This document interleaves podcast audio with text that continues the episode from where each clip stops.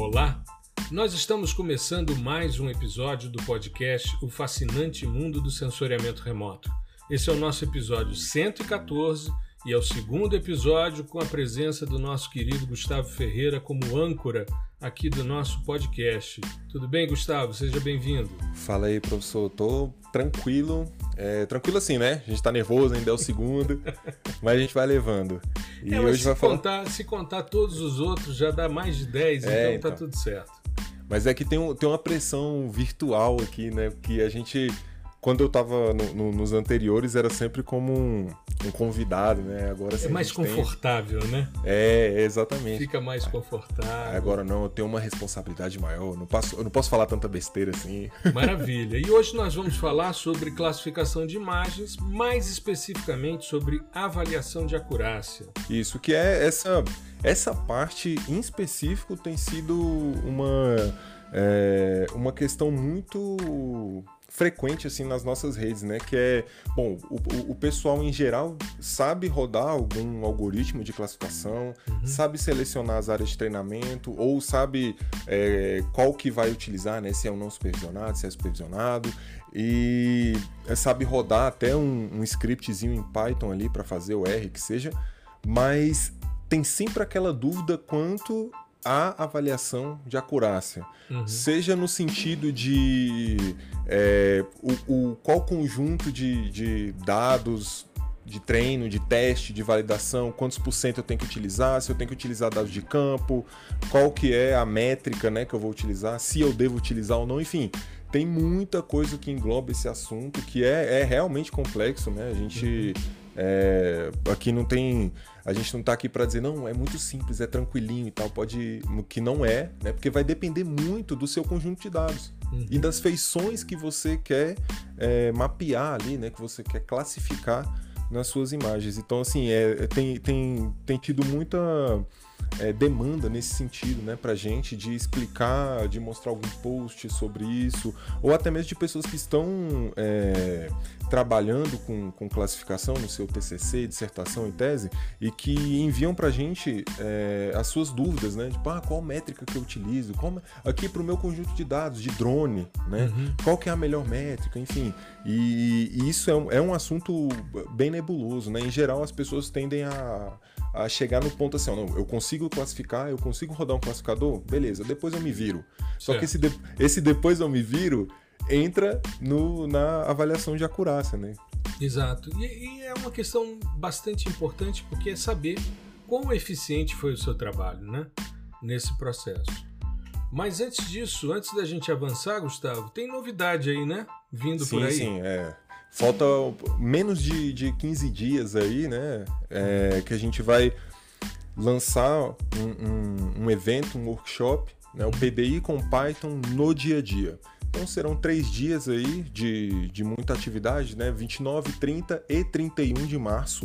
Uhum. Onde meu, meu intuito né, com, com esse evento é mostrar assim o mínimo que você precisa para se virar com PDI no seu dia a dia. Então certo. são ferramentas, são ferramentas que eu utilizo no trabalho, que eu utilizo no meio acadêmico uhum. e que elas funcionam muito bem para mim, né?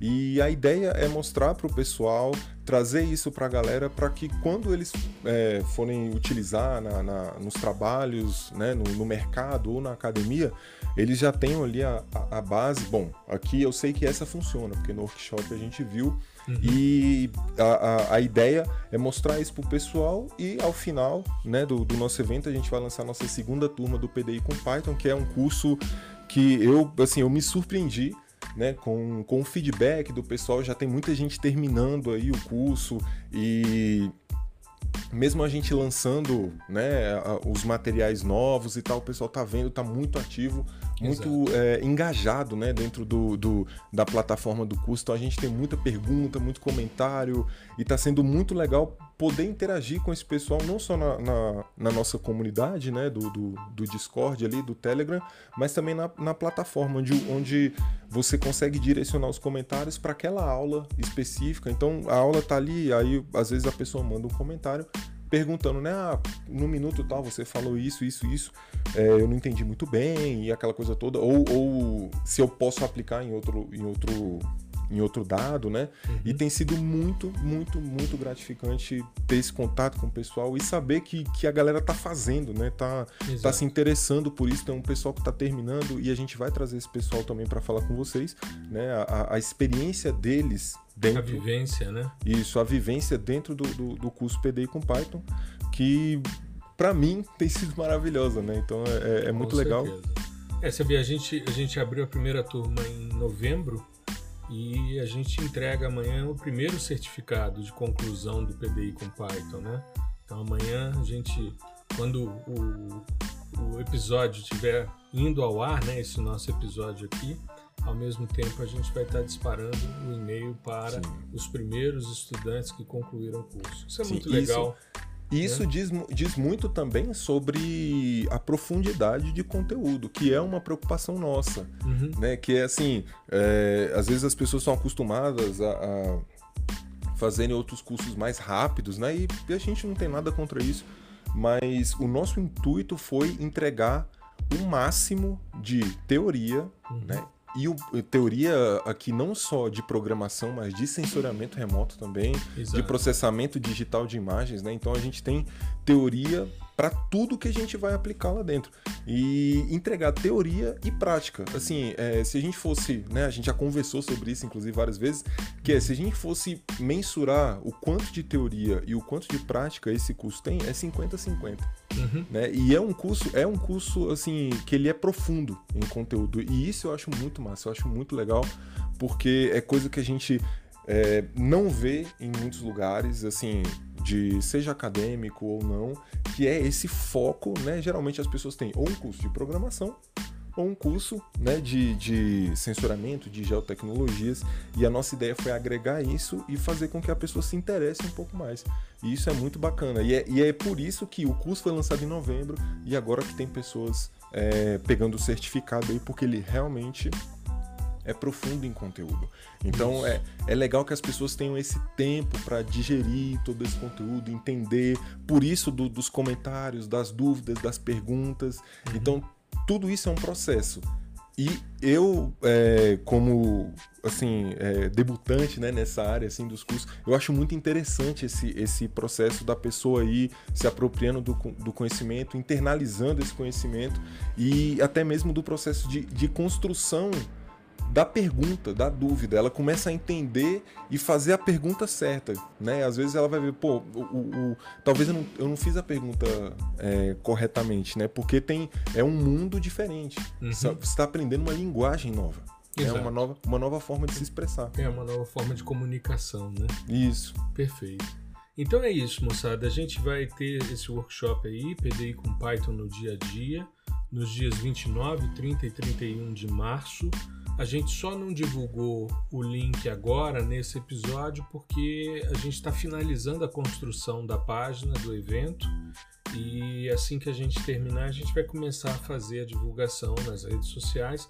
E na próxima semana, com certeza, aqui no nosso episódio vai ter o link associado, como a gente sempre faz. Todo workshop que a gente faz, seja com abertura de turmas, seja sem abertura de turmas, a gente sempre divulga aqui nas principais plataformas digitais de podcast, aparece sempre o link para inscrição.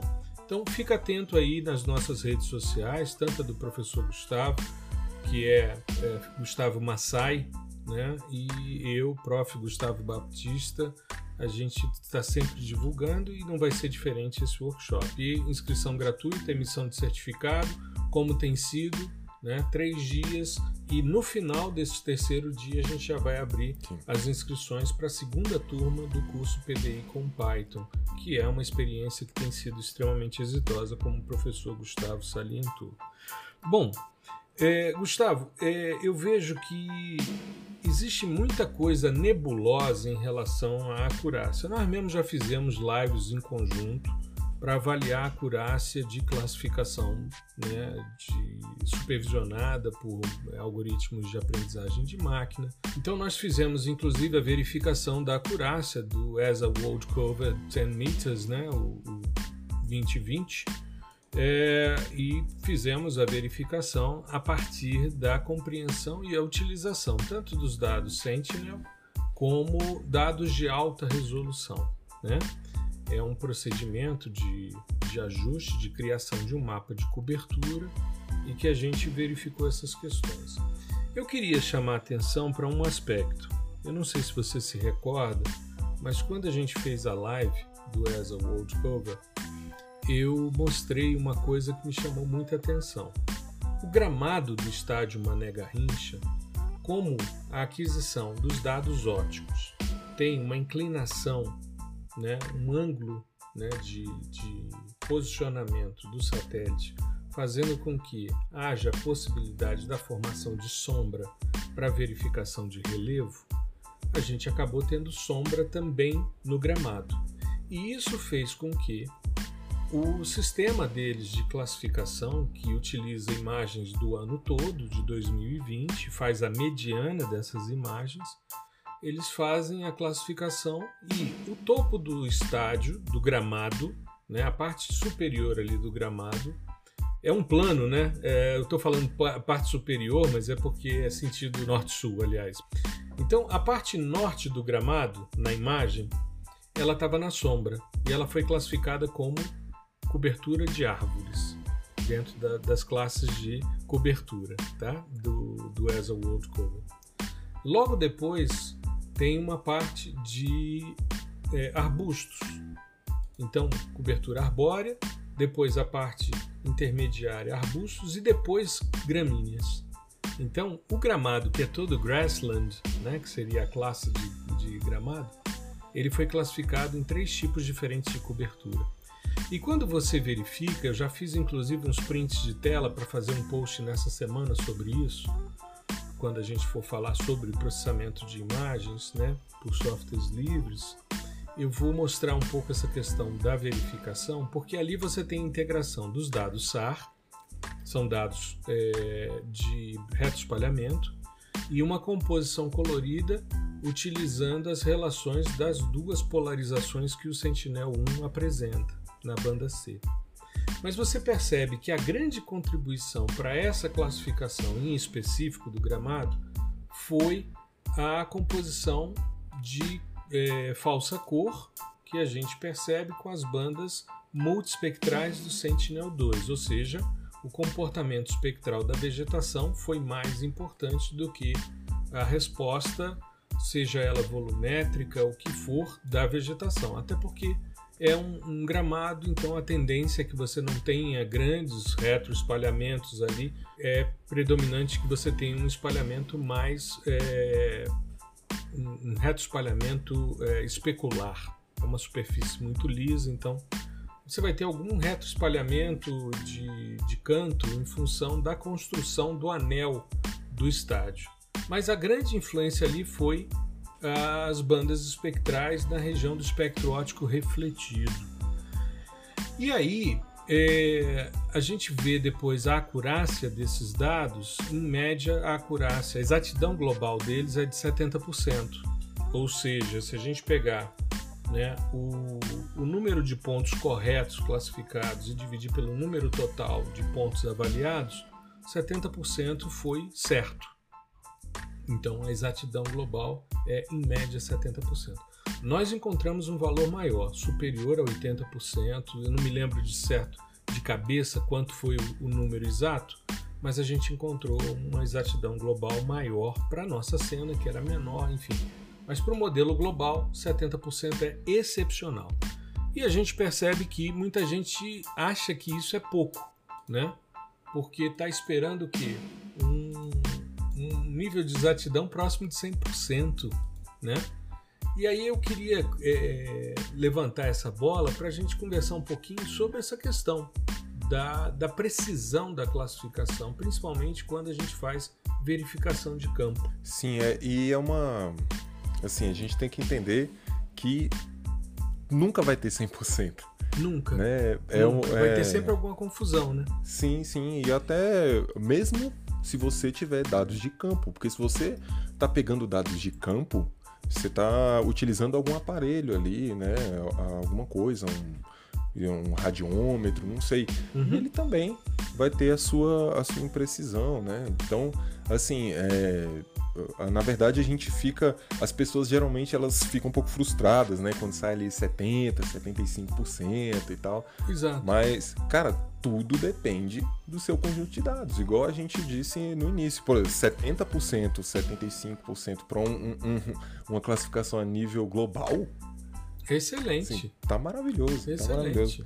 Então, é, e, e, e, é bacana, assim, a gente vê essa evolução, né? É, que nem é tão evolução assim, porque se a gente, aqui eu tô, digo evolução em comparação aos métodos onde você tinha é, como base a comparação né, da concordância entre a sua classificação e dados obtidos em campo. Então vamos falar um pouquinho, vamos falar um pouquinho sobre matriz de, de erro. Deixa eu de fazer uma confusão, né? É, tipo, o pessoal é, chama. Isso, matriz de confusão, matriz de erro, enfim, né? É, tem, inclusive, quando você faz usando alguns alguns plugins, como é o caso do Akatama, ele te dá os dois nomes, né? Matriz de erro e entre parênteses matriz de confusão. É interessante porque o que, que acontece? Eu me lembro meu grande mestre, meu grande amigo, professor Paulo Menezes, que foi quem me ensinou sensoriamento remoto e que é da primeira geração de pesquisadores no Brasil de sensoriamento remoto, ele dizia sempre que era, as pessoas sempre ficavam naquela história, né? A verdade terrestre versus a mentira celeste.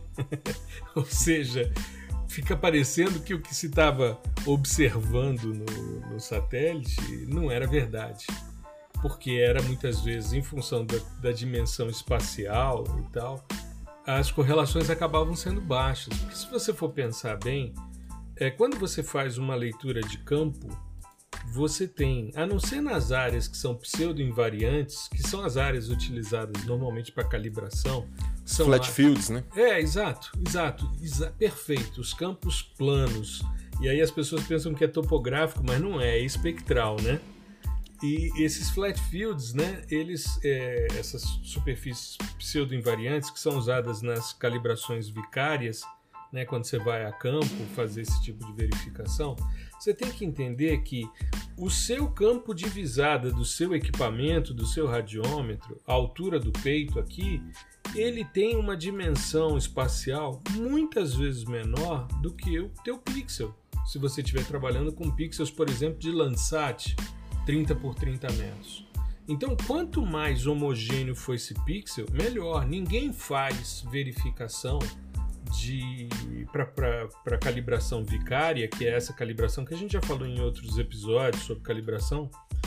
É, ninguém faz a verificação usando é, pixels mistura, porque você vai ter ali uma conjugação de fluxos radiantes muito grande e com isso você vai ter problemas. Essa questão que a gente estava falando né, da matriz de confusão, matriz de erro, a matriz de erro é uma tabulação cruzada. Né? Então você tem normalmente nas colunas o que seria chamado de verdade terrestre, né? ou o que você verificou no campo, e nas linhas o que foi gerado de classificação. Então você faz uma tabulação cruzada, por quê? Porque a primeira coluna ali é o primeiro alvo, a primeira linha também é o primeiro alvo, só que são fontes diferentes. A coluna vem do que você observou no campo e a linha vem da classificação.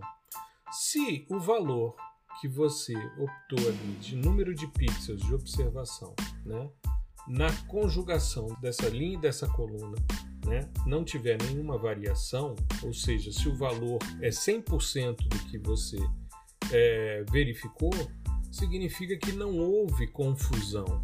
Ou seja, você tem na diagonal principal, que seria sempre né, a primeira linha, a primeira coluna, a segunda linha, a segunda coluna e assim sucessivamente, você vai vendo ali qual é o acerto que você tem nessa, nessa matriz de confusão.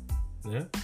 E o que é interessante é que a gente tem né, uma verificação de algumas questões, como os erros de comissão, que ocorre quando você tem uma inclusão de uma área em uma categoria incorreta, né, de pixels em categorias incorretas, e os erros de omissão que ocorrem quando uma área é excluída da categoria que na realidade ela pertence. Né? E você tem ali a acurácia global, que seria a proporção de área mapeada corretamente. Existem alguns indicadores, eu estou só falando disso, Gustavo, porque muitas vezes as pessoas não compreendem ou não conhecem a matriz de confusão né, e o que é erro de comissão, erro de omissão e quais são esses, essas estruturas que a gente usa para avaliar. Né? Quando a gente faz essa, essa verificação dessas medidas de exatidão, a primeira delas, como eu já falei, é a exatidão global, que é o número total de pontos que são corretamente classificados, né? que é o somatório dessa diagonal principal, que são os pixels que não foram colocados em outras classes. Então, se você diz que aquilo era água e ele foi classificado como água, aquele pixel está correto. Se você diz que é água e ele foi classificado como uh, sombra ou como reflorestamento, né, ele está errado ali em relação ao que você fez. E isso em relação ao número total de pixels que você selecionou para avaliar. Existe um outro que. E eu, eu falo sobre isso porque a primeira vez que eu participei de um simpósio brasileiro de sensoriamento remoto, o meu trabalho foi classificado né, como é, de estatística. E nessa sessão tinham três trabalhos, dois de um grande amigo meu que faleceu há pouco tempo, há um, um ano atrás, o professor Ricardo Brits, e um trabalho meu. Então o Brits apresentou o trabalho dele e depois eu apresentei o meu e depois ele voltou com um outro trabalho. E os dois trabalhos do Brits eram justamente sobre exatidão global, sobre capa, sobre índice capa e sobre índice tal. E o Brits sempre foi um cara que trabalhou essas questões, porque a tese de doutorado dele tratava dessas questões. O capa tem sido bastante questionado, tem inclusive um artigo que fala da morte do capa. Né? O próprio Brits falava que era interessante utilizar o capa pabac, que era uma alternativa ao capa, e é, muitos optam pelo tal por ele ser conceitualmente mais simples de se compreender, mais fácil de ser calculado né? e ele considera o número de categorias ou classes na análise. Então ele é mais simples do que o capa, né? o índice capa. Mas exatidão global, índice capa e índice tal resolvem a questão e a gente consegue avaliar. Nem, não necessariamente a gente precisa calcular tudo, né? E aí acontece uma questão que é muito discutida nos trabalhos que tratam de acurácia, que seria uma suposta impossibilidade de avaliá-la nas classificações não supervisionadas. Por quê? Porque quando a gente faz classificação não supervisionada, a gente faz um processo de clustering, né? A gente cria nuvens de pixels que vão ser agrupamentos de zonas homólogas. Isso depende da quantidade de classes que você quer, de quantidade de clusters que você quer, depende do algoritmo que você está utilizando, é, a quantidade de processos iterativos, você define uma série de questões, e entre eles o mais usual é, sem dúvida, o K-médias ou K-means, né? E qual é o problema? As pessoas que dizem que você não pode avaliar a acurácia de uma classificação não supervisionada é porque você supostamente não teria a tal verdade terrestre, porque você não informou para o seu algoritmo o que, que é o que. Esses pixels são de água, esses pixels são de solo, esses pixels são de vegetação. Procure é, áreas que tenham comportamento espectral similar.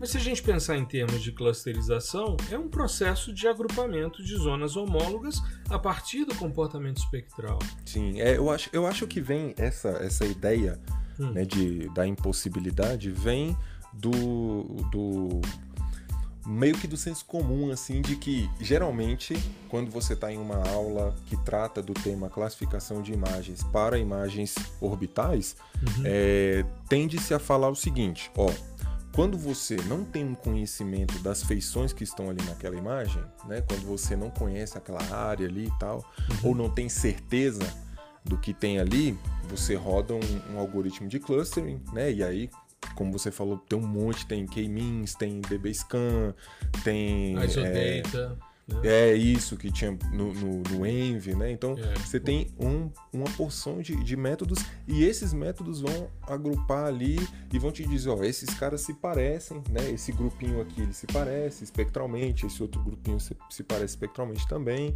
Uhum. E, e- mas isso tinha essa premissa lá atrás de que, ó, se você não conhece, né? Então, o se você não conhece acaba que Você não sabe qual é a verdade terrestre. Exato. Aí impossibilita você de fazer a, a classificação. Mas isso vem é, dessa, de- dessa ideia, né? De, de, bom, você roda o não supervisionado quando você não conhece. Pois é, e o não supervisionado é uma forma de você agrupar. Sim, e, e muitas vezes até é mais performática do que o supervisionado. Sim, se você pegar, por exemplo, eu, fiz um, um exemplo no último workshop que eu fiz no, no lançamento da, da turma agora de fevereiro do PDISL, eu fiz um procedimento usando algoritmos de, de classificação supervisionada mais tradicionais, distância mínima, paralelepípedo, máxima verossimilhança. E de propósito, eu criei amostras de treinamento, né, ROIs, muito grandes, muito misturados, para dar errado mesmo, sabe? Sim. Organizei áreas de treinamento muito grandes, muito amplas, para é, gerar erro mesmo, né? E o interessante é que a distância mínima é sempre um algoritmo muito interessante, ele gera um resultado, mesmo com OIs, com INS, ele se aproxima mais da realidade do que os demais. Paralelepípedo fica uma tristeza quando você faz isso. E a máxima verossimilhança tem um monte de pixels unclassified, né? que não são classificados porque entram nos limites de tomada de decisão de uma classe em relação a outra, ou seja, a probabilidade de pertencer àquela classe é a mesma para outras classes, então ele não classifica, ele deixa de fora. Você informa um, um threshold, né? E ele fica de fora. E aí é, eu rodei uma classificação não supervisionada e a correlação dela com a, a distância mínima era altíssima. Era altíssima, ou seja, a eficiência do K-means foi imensa, mesmo quando eu rodei um outro algoritmo com áreas de treinamento muito feitas muito ao acaso, meio de forma é, mais mais Nas coxas. isso, mais nas coxas, exato. Aí no outro dia eu usei inteligência para fazer a segmentação né, espectral e aí mostrei como é que eu ia trabalhar dentro desse sentido. Ficou bem interessante a resposta. Aí parti para algoritmos mais robustos né, de machine learning para fazer essa, essa brincadeira. Pô, ficou muito legal, muito legal. Mas essa questão, eu parto do pressuposto que com a disponibilidade de dados de alta resolução, a verificação de campo hoje é muito possível com essas imagens. Sim. Então dá para você chegar e dizer isso daqui é. Eu concordo que com uma imagem de 30 metros de resolução espacial, você tem dificuldade de saber se aquilo é urbano, se é solo exposto, se é uma gramínea e tal. Mas, cara, quando você desce a 2 metros numa imagem Cibers 4A fusionada, integrada com a multispectral, cara, você tem a visualização de campo. Eu me recordo o trabalho de verificação do, da acurácia de grandes projetos sendo feitos com imagens submétricas, porque isso hoje é uma tendência. Então, eu particularmente não concordo com essa questão de que você não pode avaliar a acurácia de, de classificações não supervisionadas. E isso, essa, essa parte, esse tema, avaliação de acurácia, é engraçado que antigamente ele tava. tinha, um- tinha um monopólio do- do- dos algoritmos né, que você utilizava para avaliar. O Uhum. capa, né? Por exemplo, todo mundo usava o capa, porque era o que o pessoal conhecia. E, enfim, as técnicas, né? O crosstab, que é a matriz de confusão aí. Isso. Inclusive, se for no Python lá, é, o- o- os métodos da scikit-learn, eles têm, têm os de acurácia e matriz de confusão, mas tem um, um módulo do Pandas, né, que é uma biblioteca de tratamento de dados, onde é, o cha- chama crosstab, né? Sim. Então, é, Tabulação cruzada, né? é, Tabulação é legal, é, é, é bom você saber esse, esse monte de apelidos que tem para a mesma coisa, porque você consegue buscar em várias ferramentas, né? É que nem o Max Ver, né? É, então, é o maximum tem, likelihood, aí você vai atrás dele, aí você tem um max like, que é a mesma coisa do max ver, enfim, são os apelidos, né? É importante a gente saber realmente. Ele tem que saber qual que é qual. E aí, com, com esse, esse crescimento do uso né, de, de machine learning, e aqui eu estou falando do crescimento do uso e não da implementação dos algoritmos, tá? Que esses algoritmos a gente, a gente, utiliza e eles já existem desde os anos 50. Uhum. O problema é que só agora que a gente vai ter hardware suficiente, né, para processar Robusto, isso tudo, né? é, para processar em casa, uhum. né?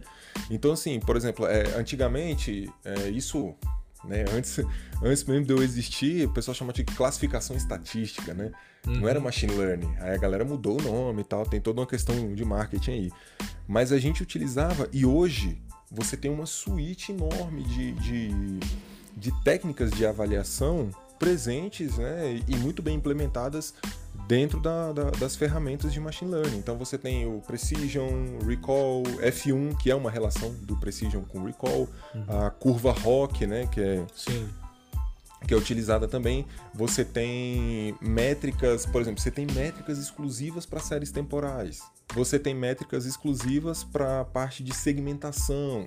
uhum. né? Então é, existe assim é bom sentar um pouquinho e estudar o que vai entrar, vai caber dentro do seu trabalho.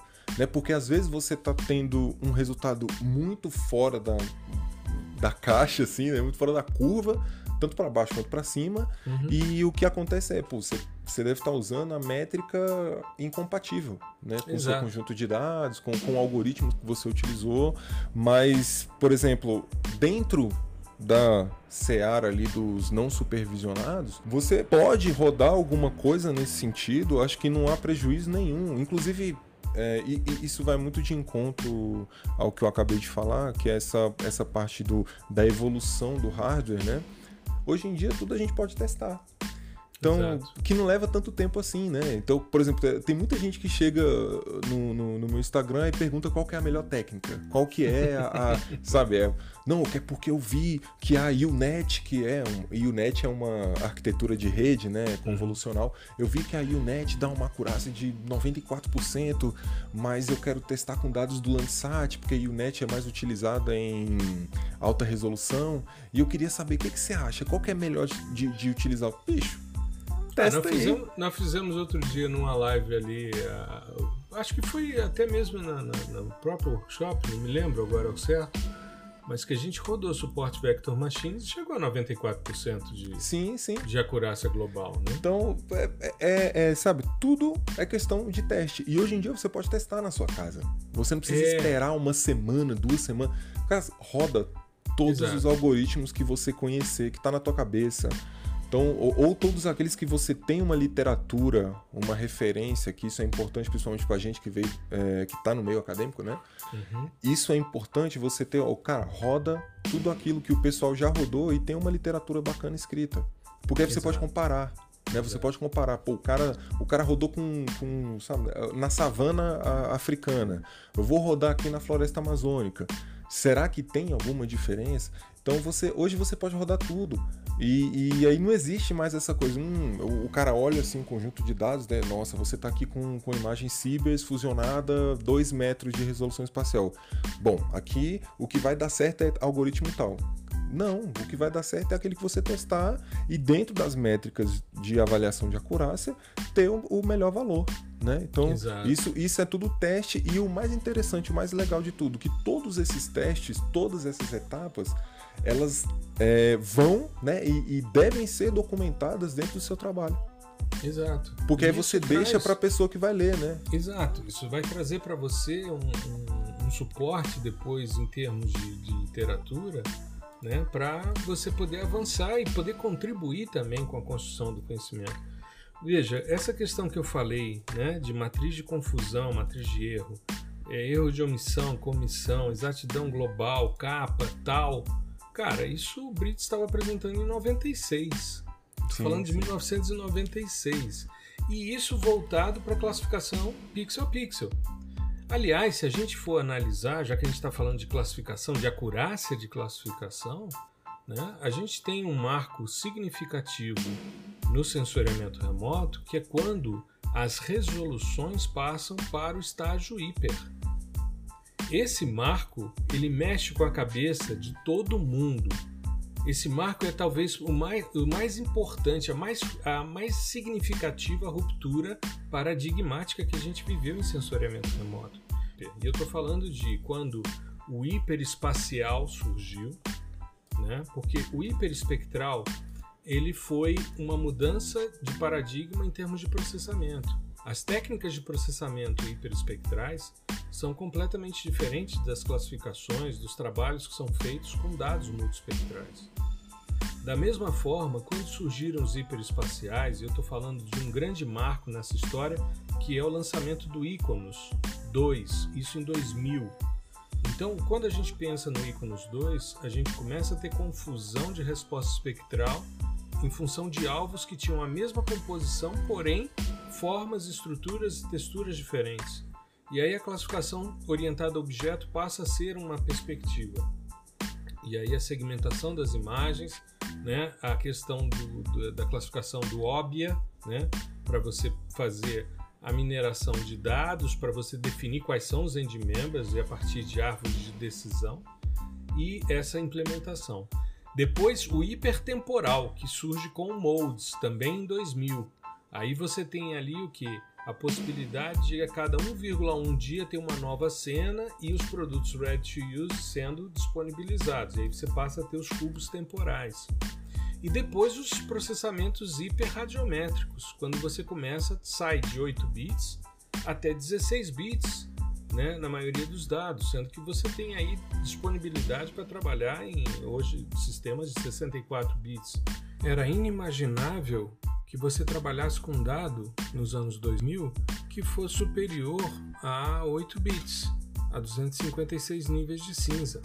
Você precisava inclusive normalizar. Ainda existem no TerraView e no Spring, existem módulos para normalização para você gerar um resultado e isso caber em 256 níveis. Toda soma de matrizes, toda soma de a operação aritmética de adição pressupunha uma, uma, uma média, porque você não podia extrapolar os 256 níveis de cinza. Então, todas essas mudanças que ocorreram nos diversos, é, nas diversas resoluções, elas romperam em muito a forma de processar. Então, eu estou falando aqui de uma classificação supervisionada é, dentro do sistema pixel a pixel, mas você tem outras perspectivas. Então, não faz sentido você pensar na validação apenas por essa lógica de verdade terrestre, que era aquilo que o Paulo criticava, inclusive no nosso episódio 30, ele falou sobre isso. As pessoas sempre entravam com essa história da verdade terrestre e a gente perguntava sobre a mentira celeste, né? Esse, esse, essa dicotomia entre essas questões. Então, porque você não viu no campo, significa que o satélite está errado? Não. Né? As questões de calibração são super sérias, super corretas. As equipes, os times de calibração trabalham de forma árdua. A gente viu agora a calibração Underfly que foi feita no Landsat 9 equipes espalhadas no mundo todo fazendo calibração vicária para saber se os dois sensores estavam vendo a mesma coisa. E como é que você trabalha com um sistema que tem 12 bits e outro que tem 14? Você sai de, de 6 mil níveis de cinza para perdão de 4 mil níveis de cinza para 16 mil níveis de cinza nessa pequena mudança, né? Então é muita coisa para se trabalhar, para se pensar. Eu acho interessante a gente pensar nessa, nessa questão, justamente essa incorporação da inteligência artificial como forma de permitir a verificação da acurácia. E a verificação da acurácia é você saber o quanto que você acertou no seu processo de classificação, né? Sim. E, e, ela, e ela é extremamente dependente do seu conjunto de validação, seu conjunto de treino e teste. Uhum. Né? Então, assim, é, é uma coisa que a, as pessoas têm que ter muito cuidado. Inclusive, o Brits falava muito, assim, eu vou é, abrir um, um parênteses aqui, que o, o Brits era um dos únicos do Brasil que ministrava uma disciplina que chama é, Qualidade de Dados Espaciais. Uhum. Né? E eu tive a, o, o, privilégio, privilégio de conseguir. Eu, eu, fui da última turma e assim é, é uma coisa de sabe aquele que explode a mente assim as coisas que né, que as pessoas que a gente acha que é procedimento padrão mas que na verdade não é, não tá certo. E ele falava muito sobre isso. Hoje em dia, as coisas são tão fáceis em termos de, de algoritmos, de softwares, né, que tudo que você empurra dentro do software, ele te devolve alguma coisa.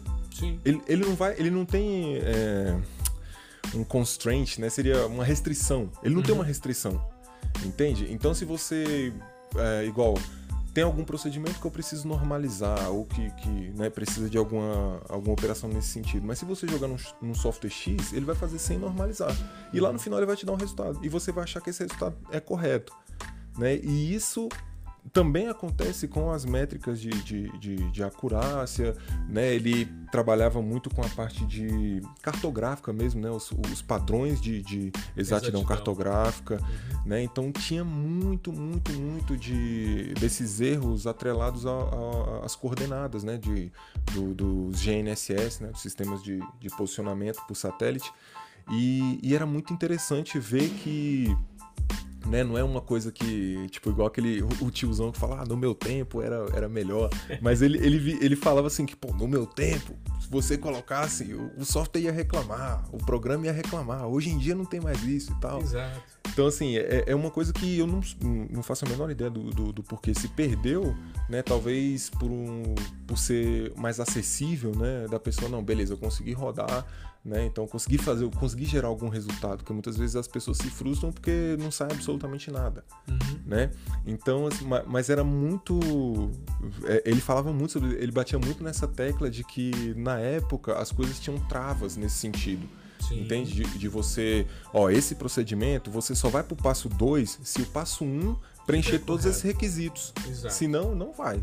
E hoje em dia você consegue ir, né? E aí causa esses essas inconsistências assim hoje em dia no, nos dados que para quem está trabalhando é, a nível ali, doméstico né até que não, não faz muito é, assim não vai ter um impacto tão negativo mas se você escala isso né para por exemplo fontes oficiais de dados espaciais entende? De, de de um IBGE da vida, um, né, que está sempre que está trabalhando ali com, com a criação, a elaboração da fonte primária né, de dados, aí é complicado. Isso vai é, um, é uma exponencial, vai, vai ficando cada vez pior.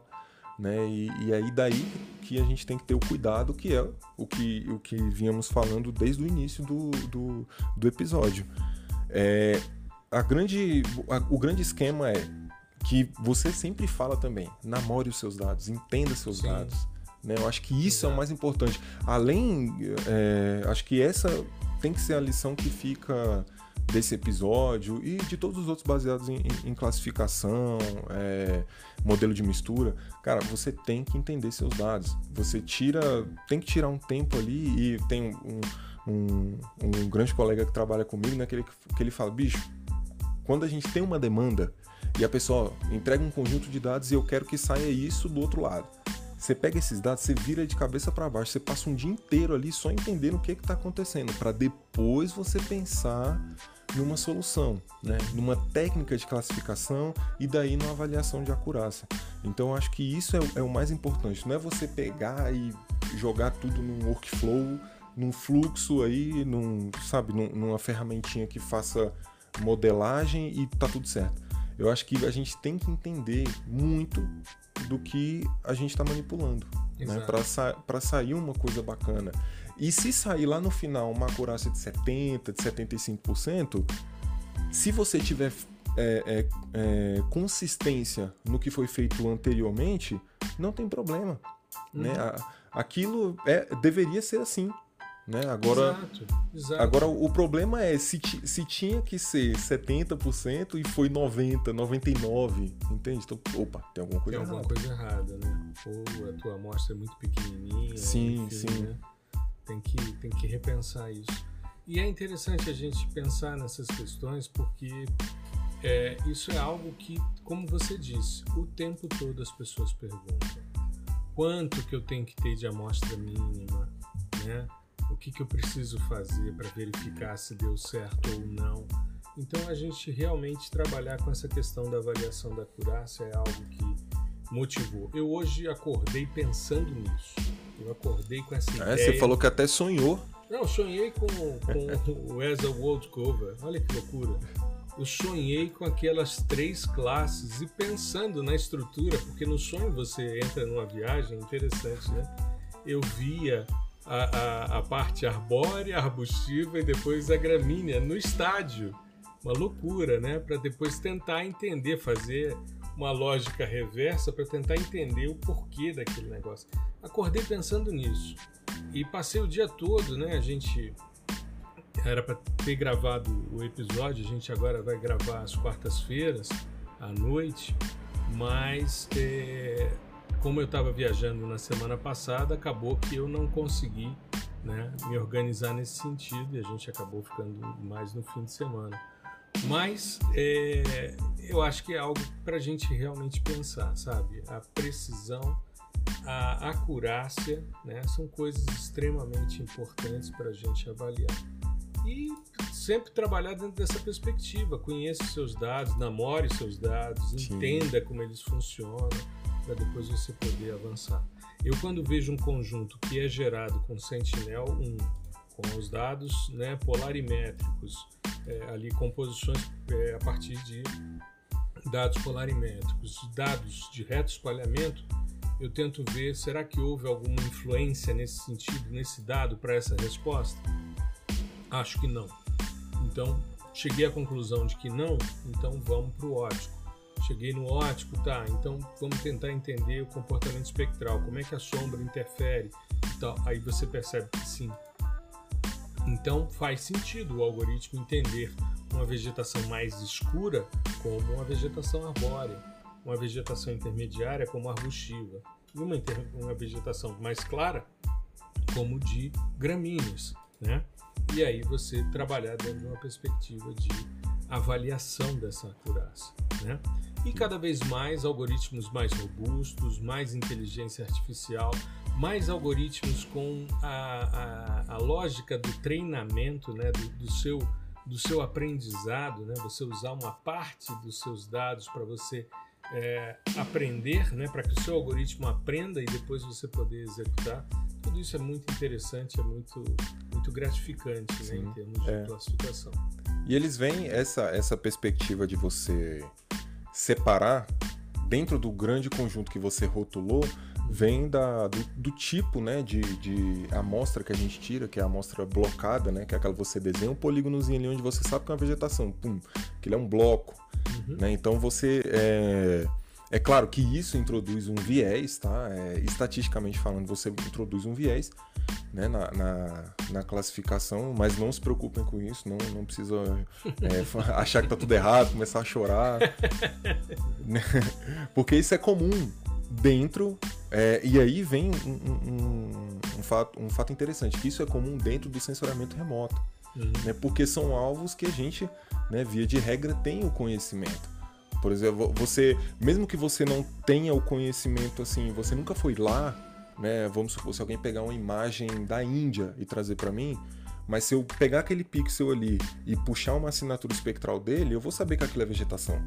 Se, se, se, tiver um comportamento de vegetação. Claro, né? claro. Então, é, é, é, é, isso. Então, a gente consegue extrair amostras blocadas, né? Que são esses é, polígonos. E esses, esse artifício de você conseguir dividir e falar, bom, dentro desse 100% aqui, né, que eu consegui tirar de amostras, eu vou deixar 30% para ele testar o modelo e 70 eu vou treinar. Ou enfim, você deixa 60 e deixa 30 para deixa 60 para treinar, deixa 30 para testar e 10 para validar. Né? Então você tem várias estratégias aí dentro e, e, isso tudo é possível por conta desse método de extração das amostras, que é esse método blocado. E isso é muito bacana. Agora, uma coisa que é, que é mais interessante e que vem também, né, para fechar aqui, de acordo com, com essa fala da evolução dos métodos, é que dentro da perspectiva do deep learning, né, que são as redes neurais convolucionais, você já não tem tanto essa lógica da amostra blocada. O que tem são, é, é, são os polígonos ali que são extraídos basicamente como se fossem segmentos, né? Então vai muito de acordo com a lógica da segmentação. Então, por exemplo, se você quer extrair uma feição urbana, né, um, é, prédios e casas, é, você desenha ali, né, você coloca ali, ó, esse, esse cara aqui é, um, é uma casa, é um prédio, é um telhado de uma casa. Né? Uhum. Você desenha aquele negócio e aí você faz como se fosse uma binarização, ou seja, só aquele quadradinho que representa o telhado da casa vai ser branco, o resto ali da sua imagem vai ser preto, e aquilo você diz que é uma amostra. Sim. Para o classificador. Isso é muito bacana. Ah, então eu vou fazer isso. É, eu desenho um quadradinho numa imagem inteira e vai ser só esse quadradinho de amostra? Não. Não. O que você faz, você divide essa imagem em vários pedacinhos, patches, né? vários retalhos. E esses retalhos têm tamanhos regulares. Geralmente é 64 por 64 pixels, 128 por 128 pixels. Isso depende das, do tamanho da sua resolução espacial. E uma, uma premissa importante é o alvo que você quer classificar, ele tem que está inserido dentro de um patch, ele inteiro. Então, se eu quero ver um prédio, se eu quero classificar feições prediais, né, aquele prédio, aquele telhadinho do prédio, ele tem que caber dentro de um patch, seja de 64 ou 128 por 128. E isso é interessante porque você muda um pouquinho a lógica. E mudando essa lógica de extração de, de amostras, você também muda lá na frente a lógica de avaliação de acurácia. Exato, aí você parte para a questão de identificação de feições. Né? Teve inclusive Sim. uma palestra muito legal no, no QGIS Open Day do mês passado, agora de fevereiro, que tratava dessas questões né, de plugins para o QGIS dentro dessa perspectiva de Deep Learning e, e, a identificação de feições, e aí utilizavam carros, prédios e tal, e os patches. Muito, muito interessante essa, essa, esse avanço no processo. Eu achei muito, muito legal, Gustavo, a gente conversar sobre isso e ao mesmo tempo né, dedicar esse episódio ao Brits, a memória dele, né, que foi uma pessoa extremamente importante. Eu, toda vez que ia mandar um, um aluno que tinha uma base de estatística muito forte na, na dissertação, na tese, eu sempre gostava de chamar o Brits para a banca, porque ficava em cima e ele apertava sem espanar né? E o cara saía do outro lado de forma muito legal. E da mesma forma ele tinha essa mesma relação comigo, né? A gente sempre trabalhou juntos essa questão e, e tanto eu como ele, um rigor sempre buscando esse rigor estatístico, né? Nas análises. E tem toda essa, essa relação comigo, né? Assim, de primeira vez que eu participei de um evento, eu era aluno de mestrado, ele tinha acabado de defender o doutorado, ele é uns 10 anos mais velho do que eu, se não me falha a memória, e, e ele inclusive fazia aniversário um dia antes de mim. E a gente sempre trocava uma ideia muito legal e tivemos oportunidade de trabalhar juntos na Universidade Católica, depois na UNB, numa, numa segunda encarnação, tanto minha como dele, né? E a gente poder ali desempenhar os trabalhos ali no, no no, no, Instituto de Geociências. E que bom e que privilégio que você pôde ser aluno dele, porque ele normalmente abria cinco vagas só Sim.